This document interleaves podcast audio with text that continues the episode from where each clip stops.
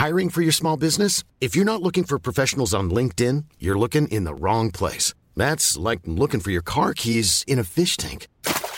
LinkedIn helps you hire professionals you can't find anywhere else, even those who aren't actively searching for a new job but might be open to the perfect role. In a given month, over 70% of LinkedIn users don't even visit other leading job sites. So start looking in the right place. With LinkedIn, you can hire professionals like a professional. Post your free job on linkedin.com slash people today.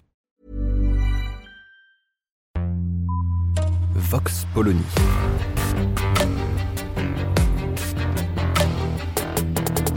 L'actualité vue par la directrice du magazine Marianne, Natacha Polony.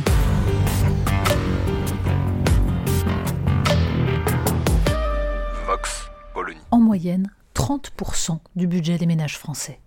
Si le pouvoir d'achat est aujourd'hui leur première préoccupation, peut-être serait-il temps de s'apercevoir que le prix du logement gangrène toute la vie sociale et explique une part de ce supposé paradoxe, un chômage qui baisse, encore que la nature des emplois créés mérite d'être étudiée, et des Français qui considèrent pourtant que leur situation se dégrade.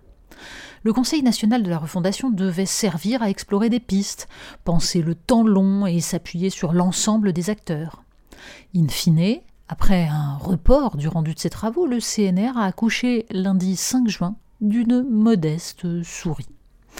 Quelques bonnes dispositions, comme la fin des dispositifs type Pinel, qui bloquaient l'accès à la propriété des primo-accédants en favorisant les particuliers investisseurs, mais à part ça, les causes de la crise du logement sont multiples.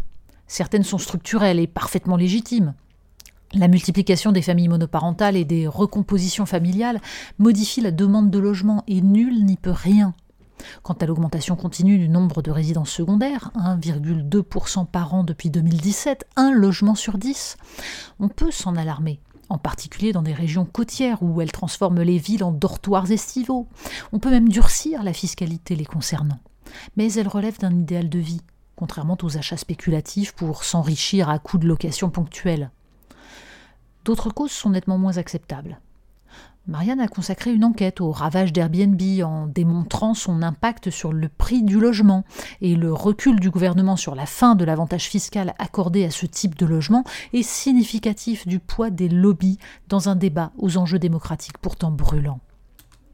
On pourrait ajouter que la déstabilisation du marché du logement est également liée sur le plus long terme à la financiarisation de l'économie, notamment dans le courant des années 90, dans le sillage de la dérégulation engagée aux États-Unis par Bill Clinton, quand les investisseurs institutionnels qui possédaient un parc locatif vaste à destination des classes moyennes, parc pour lequel ils acceptaient des rendements stables et de long terme, ont vendu leurs biens à la découpe pour faire tourner leurs actifs.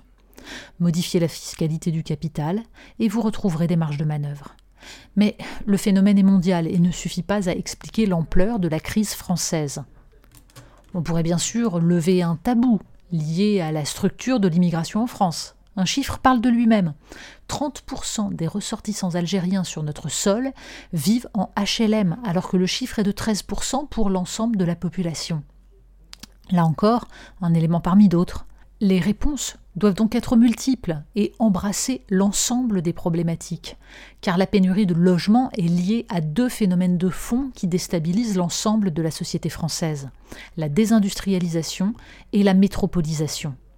Entre 2009 et 2015, 82% des emplois créés l'ont été dans les 15 plus grandes métropoles, ce qui implique qu'il faut de plus en plus de logements dans ces zones, mécaniquement de plus en plus éloignées du lieu d'activité des individus. Et pendant ce temps, des villes moyennes et des villages se vident de leurs habitants, laissant du bâti ancien et de qualité se détériorer. Et dans les zones désindustrialisées, des travailleurs qui se sont endettés pour acheter leur logement s'aperçoivent qu'il ne vaut plus rien et qu'ils ne pourront pas le revendre, ce qui leur interdit toute mobilité. Bref, la crise ne fait que commencer. Une des réponses sera donc dans l'implantation d'usines nouvelles réparties sur le territoire. L'État n'a pas de prise là-dessus Au contraire, D'abord en menant une politique d'infrastructure et de maintien des services publics pour attirer les investisseurs et les futurs employés. Ensuite, en protégeant ce tissu industriel par les deux leviers d'action dont il dispose, protectionnisme et commande publique. Il n'y a pas de fatalité à voir s'étendre autour des métropoles des zones pavillonnaires prenant le pas progressivement sur les terres arables. Des maisons de ville avec petits jardins, des pavillons mitoyens permettant de densifier un peu l'habitat, les alternatives belles et agréables à vivre existent. Encore faut-il choisir politiquement de favoriser les jeunes, les primo-accédants, les entrants sur le marché du travail, plutôt que de préserver ceux qui détiennent le patrimoine parce qu'ils ont pu l'acquérir à une époque de plein emploi et d'endettement facile. Le fait d'être propriétaire de son logement est en France un facteur qui modifie radicalement les conditions de vie. Et la première des inégalités est là, dans le fait d'avoir ou non, au début de sa vie, des parents qui possèdent un patrimoine. Pire, la grande démission dans certaines professions, comme les infirmières, s'explique aussi par l'impossibilité de se loger décemment et à proximité de son lieu de travail quand on exerce dans un hôpital de centre-ville.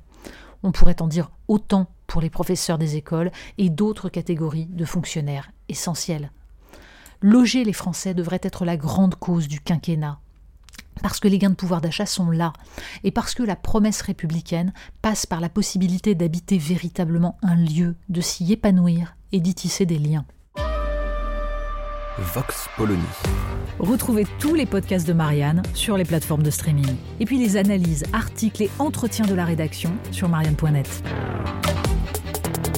Et surtout, n'hésitez pas à noter cet épisode et à nous laisser vos commentaires.